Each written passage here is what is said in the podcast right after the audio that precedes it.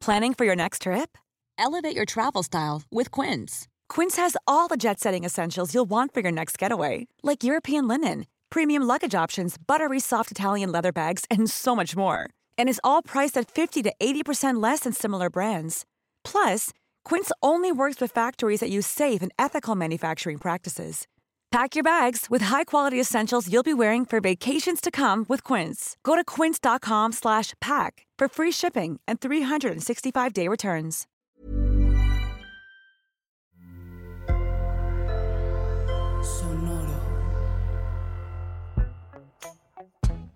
Hola, soy Carol Franco, emprendedora colombiana, host y productora de Mariposa Digital Podcast y también soy marketera de crecimiento. Realmente mi misión es educar en habilidades digitales a las emprendedoras que buscan posicionar su marca personal online. Por eso he creado un ecosistema a través de mi cuenta By Carol Franco en donde tengo tips, consejos, videos y cursos como Instagram para marca personal en donde me especializo en mostrarle a las emprendedoras cómo visibilizar su propósito a través de esta red social. Estás escuchando Ellas Ahora. Un espacio íntimo donde descubrimos lo que hay detrás de mujeres que disfrutan lo que hacen. Abren caminos, comparten aprendizajes y le están rompiendo con todo y paradigmas. Y más que nada, son ellas mismas. Yo soy Andrea Rioseco. Yo, Diana Orozco. Y yo, Lindsay Tung. Todas somos Ellas, Ahora. Vamos a platicar de cómo hacer dinero en línea. Ahorita se vino el COVID, estamos grabando este episodio en junio de 2020. El COVID-19 sigue en nuestras vidas y nos vino a adelantar todo. De pronto todos tenemos que meternos a vender online eso es lo que, pues lo que es las tendencias que ya se venían, que de repente el COVID dicen que adelantó como 10 años, ¿no? Como que dicen, tu negocio, lo a 10 años y es donde estamos ahorita. Entonces, vender online. Todo el mundo, sí, pues lo vendo online, me meto a Facebook, Instagram, hago una página, sí, pero resulta que es un poco abrumador. Hay muchísimas maneras. El Internet es un monstruo grande que pocos dominan, ¿no? Y cuando parece que ya lo dominas, ya hay algo más, ¿no? Entonces, me encanta que quieras compartir esto conmigo. Por favor, explícame así a grandes rasgos.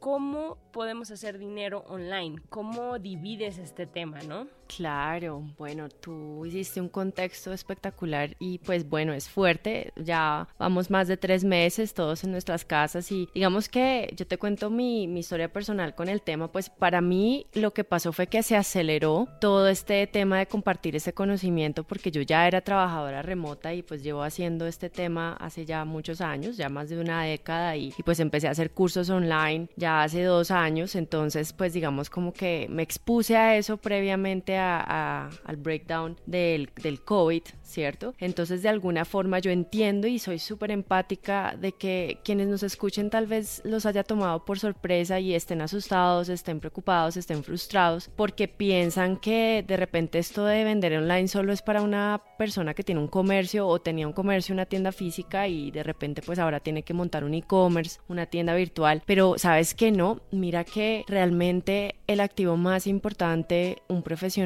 cualquiera, estudiado, no estudiado, que tenga habilidades únicas, es su marca personal. Y realmente eso es de lo que vengo a, compartirles hoy a ustedes, que sus habilidades únicas esas capacidades que ustedes llevan haciendo por años y se les facilitan, las disfrutan y además tienen un propósito conectado a eso, es realmente la fuente de lo que ustedes pueden generar un ingreso online. Y, es muy sorprendente, uno pensaría que uno tiene que tener un producto físico y no, no necesariamente. Eh, a punta de hacer algo bien, tú puedes lograr crear una marca por la que la gente te distinga y monetizar en estas cinco formas que hoy traigo para compartirles eh, en las que esa experiencia puede llevarte a generar ingresos. Entonces son, primero, marketing de afiliados, segundo, el contenido patrocinado, Tercero, podcasting, que aquí las dos estamos emocionadísimas con este episodio. El cuarto es a través de YouTube, que es video blogging.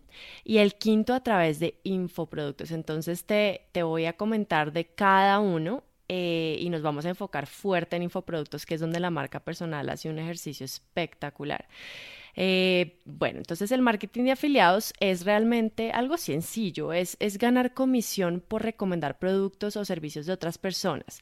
Y normalmente cómo funciona es que, pues bueno, tú tienes un website, un blog, una red social y haces una alianza eh, con un producto que le sirve a tu audiencia ¿sí? Puede ser dentro de la misma industria.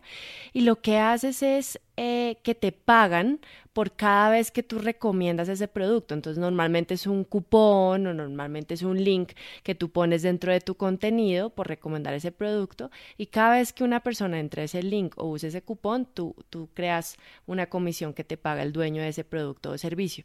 Y hay algo muy importante, es, es realmente una de las fuentes más grandes de generación de ingresos online para emprendedores hoy día, pero tienes que tener en cuenta que debes recomendar lo que tú has usado. Y acá sí soy súper transparente con el tema porque lo he visto, te cuento que lo he visto mucho y es, hay gente que recomienda cosas que nunca ha usado o servicios que nunca ha reconocido. Entonces, eso no es ético, o sea, lo recomiendo, de verdad como una fuente de generación de ingresos, pero sí, solo si te vas a dedicar realmente a curarlo. Y por esa curación, por ese tiempo que le ahorras a tu audiencia de hacer esa recomendación, pues ahí te ganes eh, tu comisión. Entonces, ese es el primero, el, el marketing de afiliados, muy popular y muy bueno estos días para, para crear alianzas.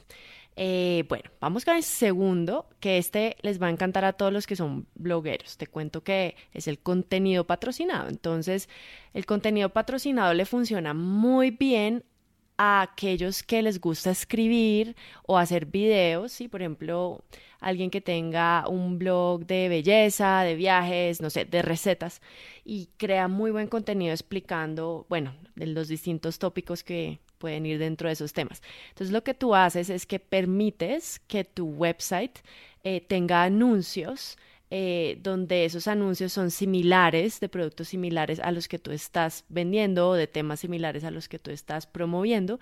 Y plataformas como Google AdSense, eh, que es a la que te inscribes para generar este permiso de estos anuncios, te instalan pues en tu website unas, unos códigos que básicamente te permiten ahí que salgan anuncios y que cada vez que una persona le dé clic a ese anuncio, que no es de un producto tuyo sino de otros, te pagan, te pagan una, eh, un costo por un clic o un costo por millones, son, son términos de marketing, pero en el fondo es una forma de ganar plata con anuncios dentro de un blog, muy típico también. Bueno, ese es el segundo, ¿no? Vamos por el tercero, que las dos aquí estamos en ese, y es podcasting uno de mis favoritos y no solo por ser podcasters, yo realmente me podría dedicar a hablarte de esto como horas, pero por eso tienes tu podcast, ¿verdad, Carol? Por eso tienes tu podcast. porque, porque hablo mucho. Eh. bueno, pero porque me encanta, digamos, poner valor y las dos sabemos que sí son monetizables, o sea, y pero mucha gente nos pregunta y me pregunta, bueno, ¿y cómo monetizas? Bueno, lo primero antes de monetizar es que hay que crear contenido de valor, así como tú Diana, acá en Ellas Ahora creas unas súper entrevistas y la gente te reconoce por ese valor que traen esas historias de esas mujeres que vienen y cuentan sus episodios, pues tú no puedes monetizar sobre un contenido que no sea reconocido por una audiencia. Entonces lo primero es, antes de monetizar, contenido de valor. Y cuando el contenido empieza a ser de valor y empieza a ser muy anichado, o sea, como que es sobre temas que son específicos, tú puedes monetizar en un podcast a través de. Entonces, sencillo es promueves tus productos o servicios. No tienes que necesariamente tener ya un patrocinio, puedes hacer un anuncio donde tú misma, tú mismo hablas de tu curso, de tu producto y, realmente lo promueves, haces una promoción, no tiene que ser más complicado que eso. Entonces, esa es la primera forma. La segunda forma es la tradicional, que es vía un patrocinio, ¿verdad? Es una marca que te paga por unos anuncios insertados en tus episodios de ciertas duraciones pues ahí te da ciertos precios que tú cobrarás, pero pues claramente esos números son muy altos para poderlo lograr, aunque hoy día pues está cambiando bastante y se está viendo que las marcas están abriendo a hacer eh, alianzas con microinfluenciadores. Entonces la segunda forma es vía patrocinio dentro del podcasting. Y la tercera es a través de una suscripción. Entonces puedes eh, utilizar digamos, un contenido exclusivo que solamente está abierto a ciertos de tus oyentes que te pagan por escucharlo. Entonces, tres formas dentro del podcasting de generar ingresos y el podcasting, de nuevo, tampoco es que sea fácil porque si no, pues, eh, digamos, todo el mundo ya estaría aquí, pero pues el tema es crear contenido de valor. Entonces, monetizar contenido de valor es un reto. Y con eso pues terminé el tercero eh, y me estoy acá aventando a uno súper famoso que es YouTube, que es el cuarto. Bueno, acá yo creo que no es necesario explicar qué es YouTube porque todo el mundo lo conoce claramente, pero pues este es el, el videoblogging, ¿no? Entonces después de, de mm, Google como buscador, el segundo buscador más grande es YouTube. Entonces, pues son millones y millones de búsquedas de videos sobre distintos temas. Ser un youtuber indica crear contenido vía video de valor también y aquí sí hay que hacer mucho más mucho más específico en el nicho. YouTube no funciona muy bien cuando uno es generalista. Entonces, si uno, por ejemplo, es un coach, ¿sí? O, por ejemplo, se le facilitan las recetas sobre, no sé, postres dietéticos. Uno quiere abrir su YouTube y empezar a mostrar cómo hacer recetas que nos caerían a todos súper bien durante el COVID eh, de, de, productos eh, dietéticos y demás. Entonces haces tus videos de YouTube y pues debes generar un mínimo de vistas para poder empezar a? A ganar dinero de anuncios. Entonces muy parecido al contenido patrocinado de los blogs, pero esta vez es YouTube el que te paga, no tienes que ir a otra plataforma distinta. Y mínimo pero YouTube suena súper abrumador, o sea, suena como que tienes que tener millones para que realmente te paguen, ¿no? Es como, nos, ¿me puedes decir algo ¿Cómo así podría como ser sencillo? Contexto? Sí, porque cuando dicen, ah, quiero ser youtuber, suena así como súper lejano, súper... O, sea, bueno, hay de dos, ¿no? Hay gente que lo ve cercano, como que dice, ah, pues sí, voy a ser youtuber. Y luego ya que lo estás haciendo, dices, bueno, es una plataforma que tienes que subir dos, tres veces al día, tienes que, o sea, como que es muchísimo más retador, yo lo siento. Es ¿no? más Entonces, exigente. Ajá. Es más como- exigentica. ¿Me puedes decir más o menos esos parámetros para que realmente Claro. puedas monetizar en YouTube? Porque me acuerdo que mi hermanito quería ser youtuber y, y por, y, y- y se le murió muy rápido. La, entonces me gusta poner en contexto las expectativas, ¿no? Claro, pongámoslas en contexto. Bueno, digamos que eh, YouTube es una plataforma de consistencia para poder monetizar. Mínimo hay que hacer entre dos y tres videos a la semana para lograr llegar a monetizar y, se hace de la siguiente forma. El primer requisito es que tienes que tener mínimo 10 mil vistas de los videos acumulados o el video que hayas subido, eh, digamos, a, la plataforma. Entonces eso requiere pues un, cierto tiempo y un esfuerzo tuyo para generar esa promoción. De nuevo, si hablas sobre temas clave, aquí es importante que tú escojas temas que sean de alto tráfico. Entonces, de repente el tema que tienes que hablar no es nuevo, puede ser alguien ya lo está hablando, sino que tú le das tu toque. Entonces, tú investigas un poco qué se está hablando, qué la gente está consumiendo. Haces un video, le das tu toque y, y esas 10 mil vistas las puedes estar logrando entre, bueno, uno dos meses si no lo estás moviendo por otros lados en redes sociales. Una vez logras ese requisito, porque si no, si no lo haces no vas a poder generar dinero, ya YouTube te deja recibir anuncios. Entonces, ¿cuánto se gana por cada anuncio? Bueno, eh, hay montos súper bajitos como 0.2, 0.3 centavos de dólar por vista, de nuevo, por cada vista, cada persona que ve, pero realmente tú por mil vistas, que eso es como algo realista de, de generar en un video, te puedes estar ganando de 3 a 5 dólares. Entonces, de nuevo, para hacer números grandes en YouTube, hay que hacer bastante cantidad de, de, de, videos y generar bastantes vistas por ellos, pero si tú estás, eh, quieres generar, no sé, entre 100, 200 dólares por mes, es, es factible con un par de videos a la semana bien hechos sobre un contenido que tenga alto tráfico y pues no te estás haciendo un youtuber millonario, pero estás generando un ingreso adicional que te sirve para pagar, no sé, las cuentas. Entonces, en ese sentido, se hace Gracias. asequible. Súper. sí, no, yo no los quería ilusionar, pues ya que se van a volver el youtuber más famoso de México, pero sí se puede con consistencia. Lo que pasa es que hay que, es una plataforma disciplina y mucha gente se sube, hace un video y nunca más vuelve a hacer. Entonces, eso es lo que no funciona. Y, y, bueno, pues eso fue YouTube y ahora voy a entrar al reino de mis favoritos que son los infoproductos. Entonces, bueno, esa palabra seguramente la han escuchado de varios emprendedores o en otros podcasts. Bueno, ¿qué es un infoproducto, Carol? Su nombre lo indica sencillito y es productos de información que se ponen a disposición de un usuario, o sea, conocimiento. Es conocimiento empaquetado en, en, un producto. Y normalmente aquí cuando yo les decía que el activo más importante que tenemos todos para poder monetizar es nuestra marca personal, pues estos son los tipos de productos que combinan perfecto con una marca personal. Entonces les voy a explicar un poco más el contexto y luego vamos a hablar de los cinco más populares que no son difíciles de hacer y en verdad puedes estar generando un, un, buen dinero ahí.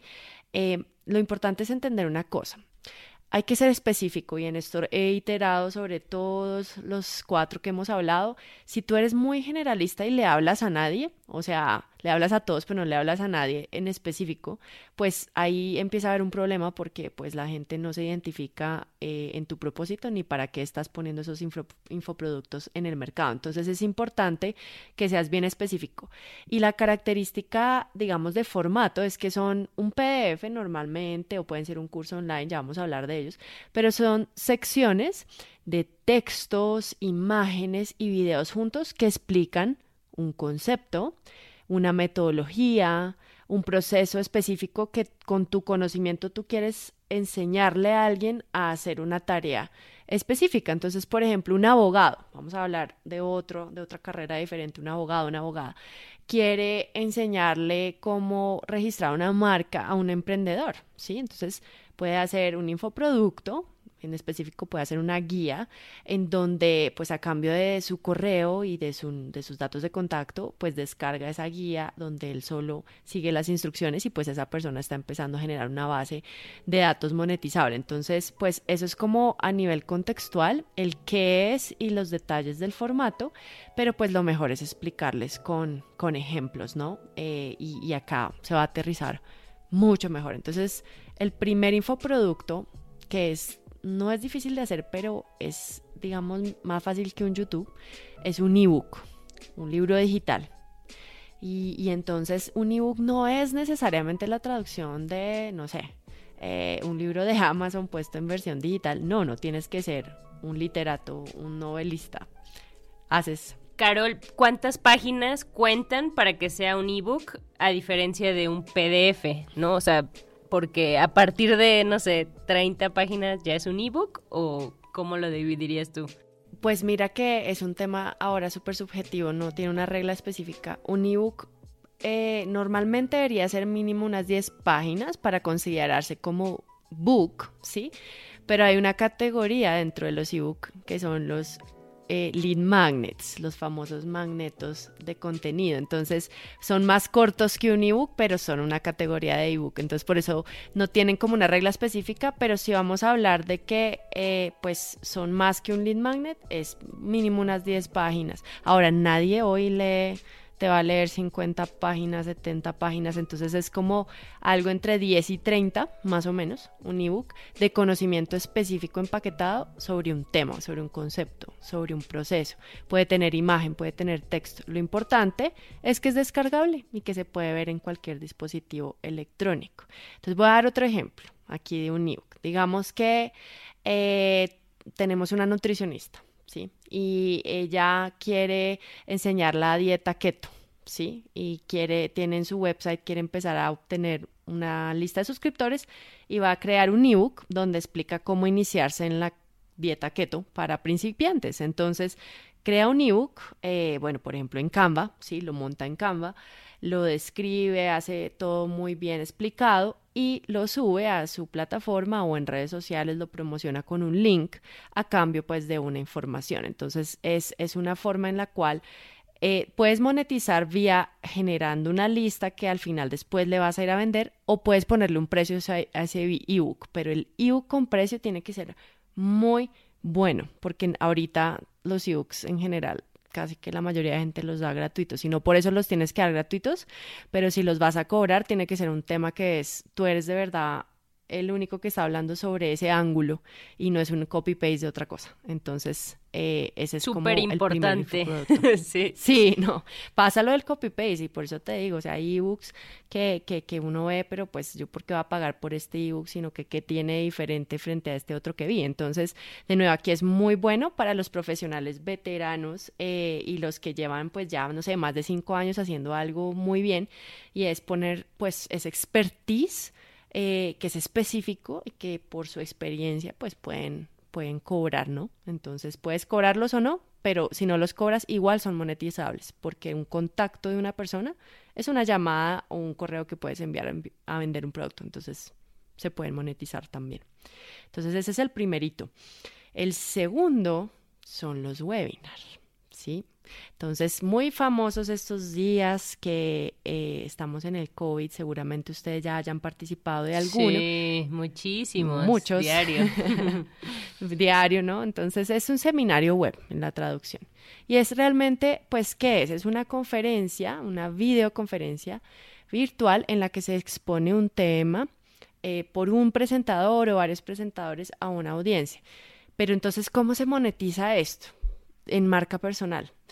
Si tú tienes tu marca personal y eres, em, por ejemplo, un pedagogo, un educador, un profesor de violín, por ejemplo, y quieres dar un webinar para potenciales estudiantes, no sé, entre ciertas edades, de pronto adultos ya que quieran aprender a tocar un violín, y quieres explicar cómo el proceso detrás de aprender a tocar un violín en un webinar. Te estoy dando un ejemplo aquí súper inventado a, aquí a lo natural, pero digamos que el webinar, la oportunidad de hacer un pitch, un pitch es pues vender, ¿no?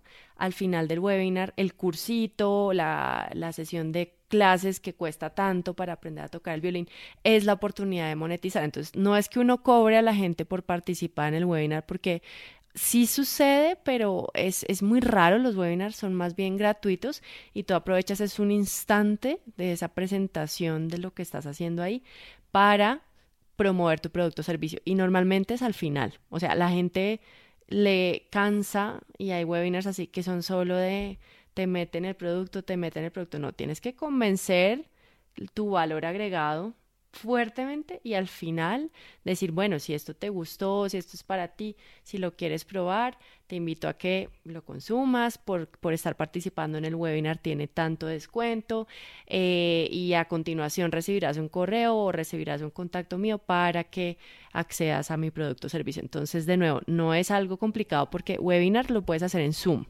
que es gratis, ¿sí? El pitch no cuesta nada, es simplemente crear una muy buena presentación y que sea altamente persuasiva, ¿sí?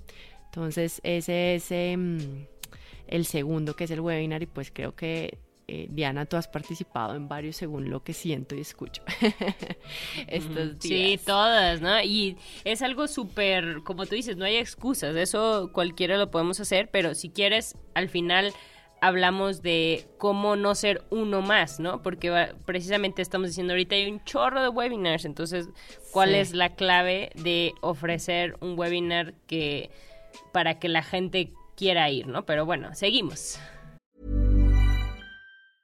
I'm Sandra, and I'm just the professional your small business was looking for. But you didn't hire me because you didn't use LinkedIn jobs. LinkedIn has professionals you can't find anywhere else, including those who aren't actively looking for a new job but might be open to the perfect role, like me. In a given month, over 70% of LinkedIn users don't visit other leading job sites. So if you're not looking on LinkedIn, you'll miss out on great candidates like Sandra. Start hiring professionals like a professional. Post your free job on linkedin.com/people today. Seguimos. Bueno, eh, los terceros en la lista son los cursos online. Honestamente son mis favoritos y bueno, por esto también sé que me trajiste y me diste esta oportunidad de estar aquí. Los cursos online son formatos cortos de formaciones virtuales en las que, escuchen muy bien esta palabra, instructor o profesor educa a su audiencia sobre un tema o habilidad específica. Cuando digo instructor o profesor, estoy abriendo una puerta tú no tienes que haber estudiado ninguna pedagogía para poder hacer un curso online. Puedes aprender a hacer cursos online, pero sí es importantísimo, importantísimo que te guste enseñar, porque hacer un curso online cuando no te gusta y no te apasiona enseñar se siente, lo siente tu alumno. Además, que un segundo requisito, aparte de gustarte enseñar y compartir tu conocimiento, es ser un buen comunicador, ¿sí? Porque no vas a poder explicar claramente un concepto por más sencillo que parezca si no comunicas claramente. Entonces, los cursos online son excelentes monetizadores de marcas personales con experiencia, pero te tienen que gustar esas dos cosas. ¿Y cómo se monetizan? Bueno, hay varios formatos de los cursos online. Están los mini cursos, eh, están ya los cursos pues de formación, no sé, de dos, tres horas. Mini cursos es normalmente algo de menos de dos horas, idealmente es algo técnicamente menos de una hora, es un mini curso. Hay mucha gente que hace mini cursos y son de tres horas eso no es un mini curso.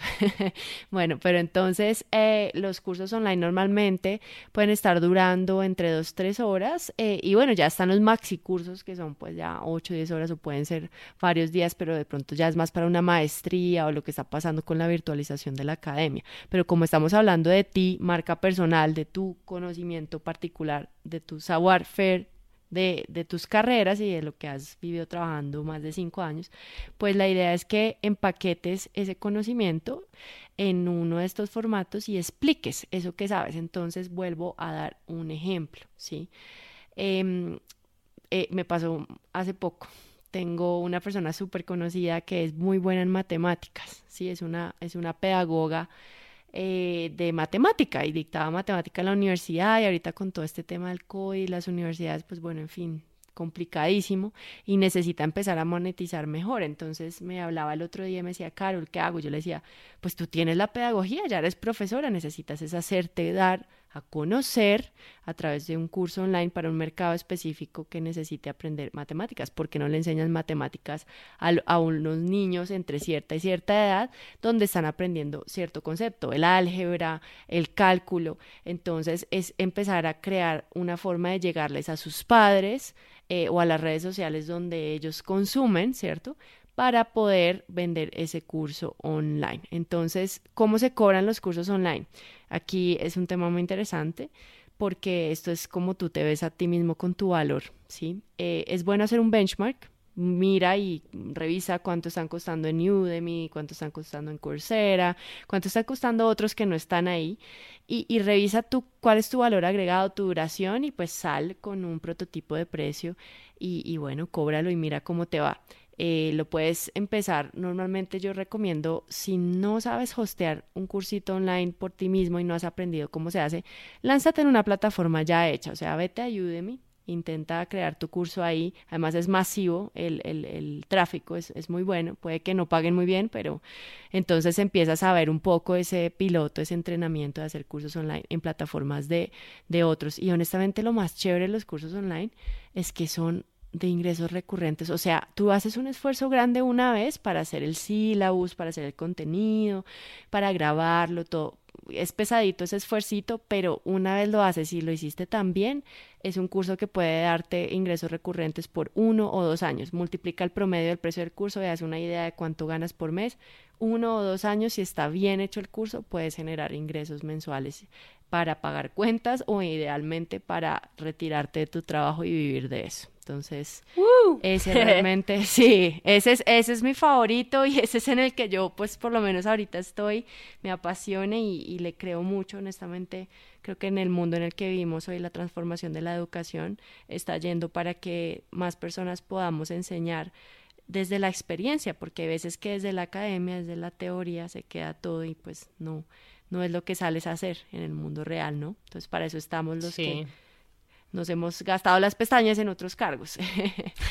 Buenísimo, nunca había escuchado eso, gastado las pestañas. Pero bueno, te faltan otras. Ahorita te pregunto. Me falta uno nomás.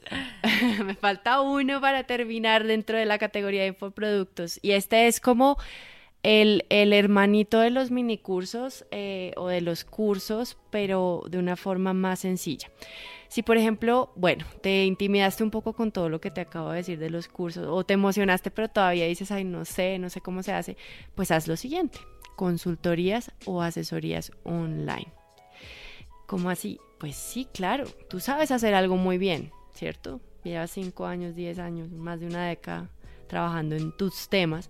Entonces, pues no te lances todavía a hacer el curso, sino que empieza a trabajar con hacerle asesorías específicas a personas sobre eso que sabes hacer bien. Entonces, eh, por ejemplo, me voy a inventar acá otro ejemplo. Eres una literata, no sé, una escritora o una redactora publicitaria o editorial de alguna revista. Quieres empezar a enseñar cómo escribir a las personas que estamos en la web y queremos ser persuasivas. Entonces, por ejemplo, esa habilidad de saber escribir, tú podrías asesorar emprendedores, emprendedoras, ¿sí? En cómo escribir, ¿sí? Y, y en vez de crear un curso, lo que haces es, creas una red social. Aquí sí yo recomiendo muchísimo, o sea, o LinkedIn o, Instagram, pero necesitas capturar una comunidad y eso toma un, un tiempito hacerlo. Te das a conocer, pones contenido sobre lo que haces y empiezan a escribirte. Y cuando vendes, no vendes un curso, sino vendes es un uno a uno, una sentada una sola vez con esa persona, una asesoría y pues le haces el trabajo específico personalizado. Lo chévere de las consultorías o las asesorías es que no requieren eh, tecnología pesada, como los cursos online, sino un Zoom o inclusive un WhatsApp, no más. Pero eh, pues el tema en contra es que no son tan escalables, o sea, es uno a uno, una vez una persona, y no es como que, como los cursos que tú estás durmiendo y alguien compró un curso a las 12 de la noche, que eso es, eso es muy chévere, que te levantas y ves, ah, una venta más. Aquí sí tienes que le digo yo aquí en Colombia, le decimos pedalearlo más, pedalearlo es impulsarlo, ¿no? Entonces tienes que buscar tus clientes, pero pues también asimismo cobras más. Entonces es un modelo que a mí me gusta mucho para las personas que prefieren tener menos cantidad de clientes, pero con darles más, entregarles más eh, y, y cobrar mejor. Entonces puedes empezar así y si de repente te gusta la enseñada, y, ya ese prototipo de la consultoría te enseñó que el camino de los cursos online te va a apasionar porque te lo estás disfrutando mucho y ya más bien quieres llegar a más personas, saltas con confianza. Y si no, pues te quedas ahí. Y de hecho puedes hacer muy buen dinero haciendo consultorías online a través de, de tu marca personal, impulsadas por una red social como LinkedIn o Instagram. Entonces, Carol, eso que dices justo es lo que te quería preguntar. Muchas gracias por este mini crash course de cómo hacer dinero online. Pero la pregunta ahora es, digamos que escoges, primero, ¿cómo escoger la que te conviene más, ¿no? O la que se adapta más a tu perfil o a tu marca personal, como dices. Y segundo, también, ¿cómo promover este tipo de cosas? Esto ya sería otro episodio, pero si me puedes un poco compartir estas dos cosas, ¿no? Porque qué tal si le echas muchísimas ganas y tienes un super curso buenísimo, ¿no? Y dices, ¿cómo le hago ahora para que la gente se entere de que tengo un super curso, ¿no? Sí. Ese es el paso cero.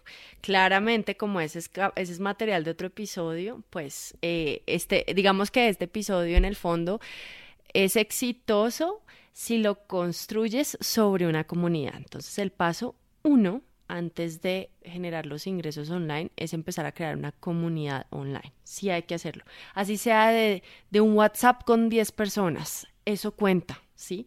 Pero necesitas empezar a visibilizarte y las normalmente las redes sociales son la mejor vía para llegar ahí, porque no necesitas tener un website o empezar a hacer un blog. Abrir una red social es muy sencillo. ¿Cómo escoger qué red social? Depende. Si tú eres eh, business to business, o sea, le vendes eh, servicios o productos a empresas, pues considera prioritariamente irte por LinkedIn, sí, o por un Twitter de pronto primero, sí, dependiendo pues tu producto o servicio, pero normalmente es ahí donde es el hangout de las empresas y los profesionales y el B2B es ahí. Entonces yo priorizaría pues crear un grupo en LinkedIn o empezar a crear una estrategia de generar contactos, conectarme con potenciales clientes eh, a través de conversaciones, compartiendo un artículo, comentando artículos, comentando grupos y empezando a crear como esos nuevos seguidores en esa red social para que pues el día de mañana que ya te sigan les puedes hacer una, una venta, ¿no? Entonces eso es lo primero para los de negocios y para los que están en business to consumer, que son pues productos a personas, consumo masivo, pues normalmente hoy, eh, en orden, digamos, de dificultad, diría que, que pues está eh, Instagram, sí, está Facebook, eh, está YouTube y está TikTok. Ahorita no está 100% monetizable, pero es una red muy interesante, sobre todo para el nicho millennial. Entonces yo me iría primero Instagram, Facebook y YouTube para los amantes del video y es em, abrir una red social en donde empiezas a crear contenido sobre ese tema, a crear posts, hablar sobre el tema, seguir otras cuentas, a, crear algunos seguidores eh, buenos para que el día de mañana que sales con el curso, que haces un marketing de afiliados, que sacas un podcast, pues hay un colchón sobre el cual rebotar. No es empezar ahora a buscarle audiencia a eso. Entonces no arranques a hacer productos eh, digamos, de, de, los que acabo de mencionar, sin un colchón, así sean 10 personas, no tienen que ser 10 mil seguidores. Entonces, esas serían las formas en que yo te recomiendo crear comunidad. Buenísimo. Oye, Carol, la verdad es que todo esto que estás explicando lo divides en partes y vas dando más información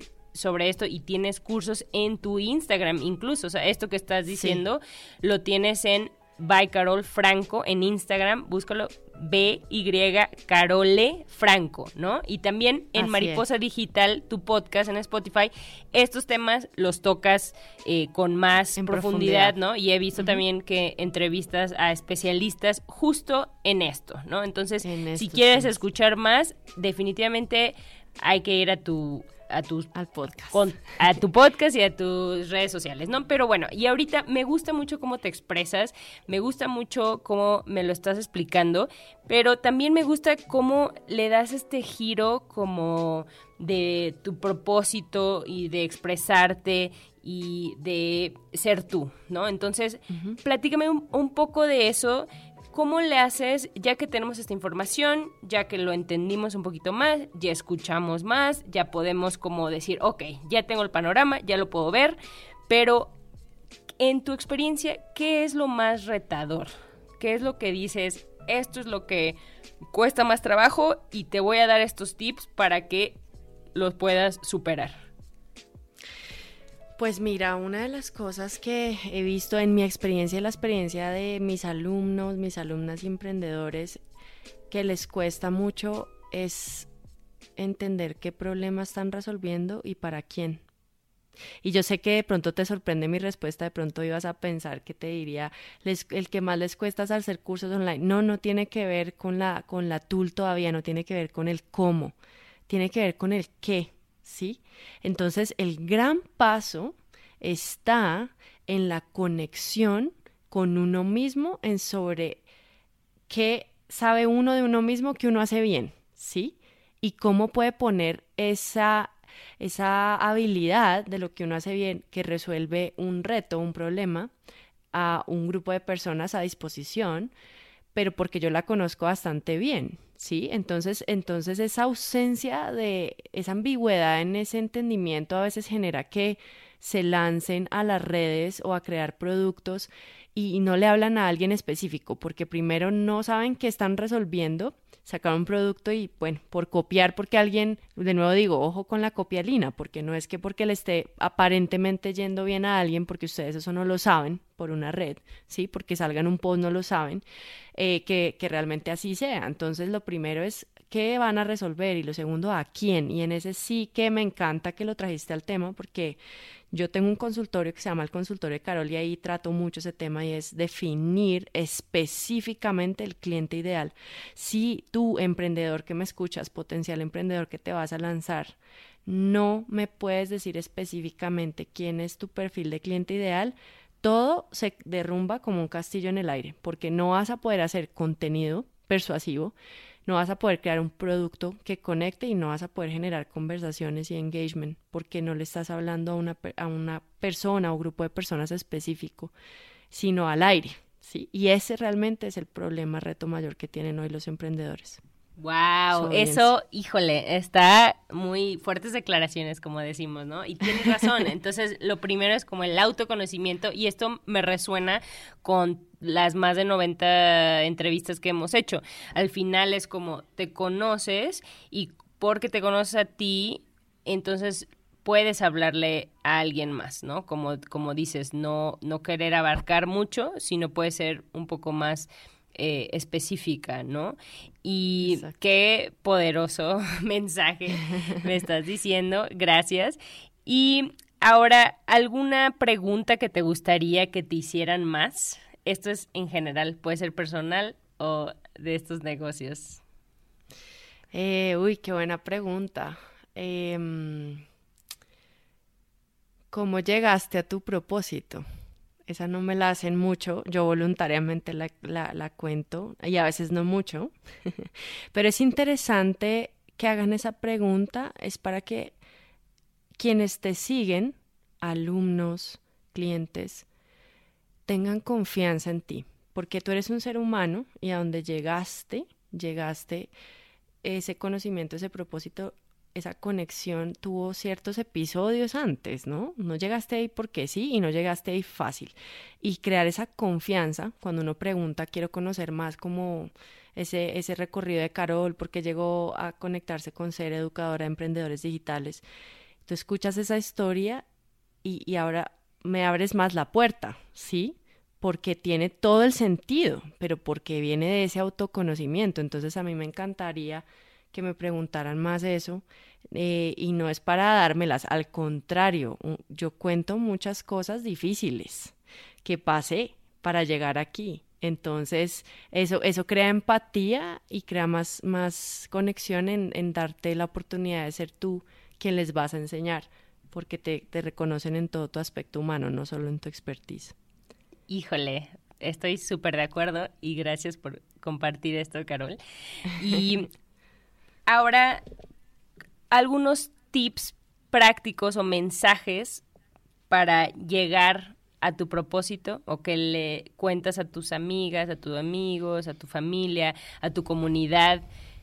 ¿Cómo dirías tú que podemos ir hacia allá? Bueno, para conectar con, con el propósito, y acá vamos a salir del, del marketing, vamos a hablar de humanidades tienes que entrar en ti en, un silencio también, saberte escuchar, bajarle al ruido externo de buscar esa respuesta por comparación o porque en tu niñez alguien te dijo que para allá tenías que ir. Entonces, la meditación para mí ha sido uno de los de las herramientas más poderosas de autoconocimiento y de autoescucha, de autoindagación, encontrar esos espacios conmigo. Antes pues del COVID lo hacía mucho a través de los viajes. Yo viajo, yo soy traviajera nómada y pues los viajes para mí eran ese punto de encuentro conmigo misma en donde descubría muchos aspectos de mí y dentro de esos también fui conectando mucho con el propósito porque estaba aislada de mi modus operandi normal, o sea, reglas sociales, contexto de país conocido, idioma conocido, no, todo, siempre me expuse, por ejemplo, para mí mi viaje a Asia, al sudeste asiático fue revelador. De hecho ahí fue donde se reveló el tema del podcast y lo vine a ver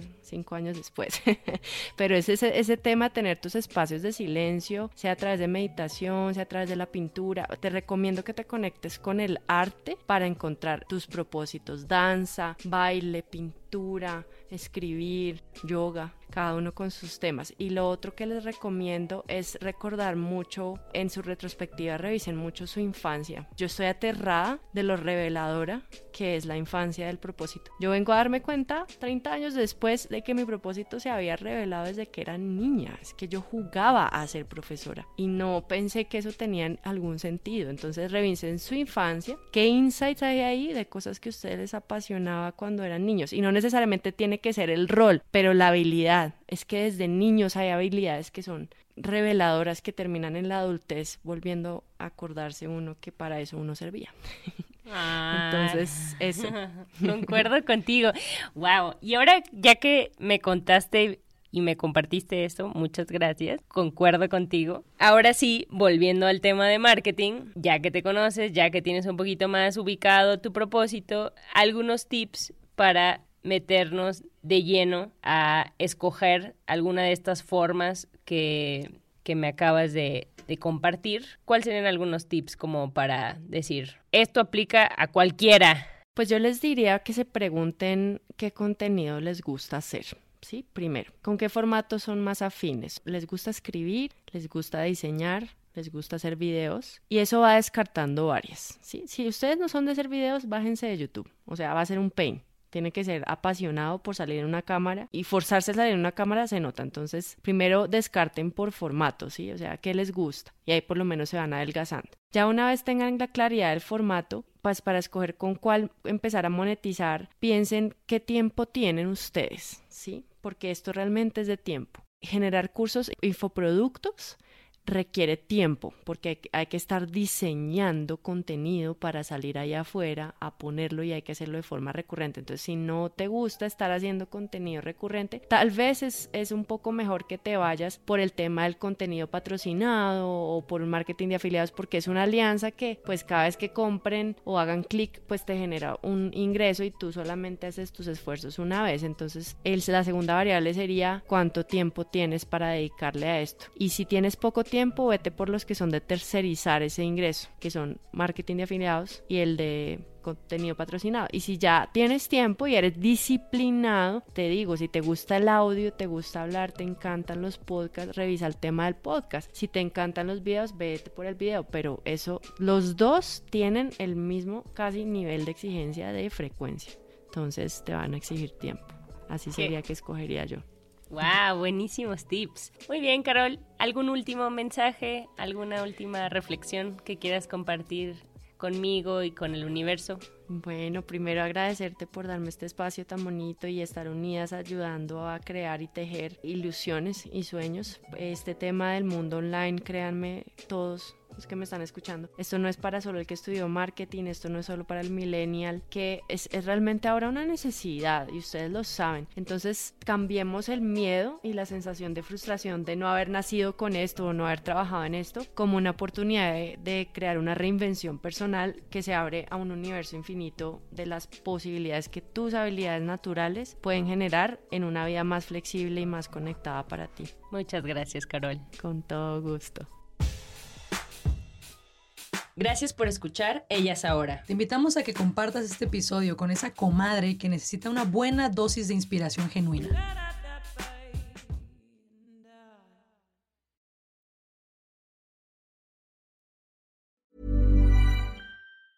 If you thought the only way to get a more defined jawline with natural looking results was through surgery, think again. Juvederm Volux XC is a non surgical injectable gel filler that improves moderate to severe loss of jawline definition and can help you achieve natural looking results with little downtime. Even better, this improved definition lasts up to one year with optimal treatment. No maintenance required. Improve jawline definition for a smooth, sculpted look with Juvederm Volux XC. For important safety information and to find a licensed specialist, visit juvederm.com. That's J U V E D E R M.com. Not for people with severe allergic reactions, allergies to lidocaine, or the proteins used in Juvederm. Common side effects include injection site redness, swelling, pain, tenderness, firmness, lumps, bumps, bruising, discoloration, or itching. There's a risk of unintentional injection into a blood vessel, which can cause vision abnormalities, blindness, stroke, temporary scabs, or scarring. Talk to a licensed specialist to find out if it's right for you.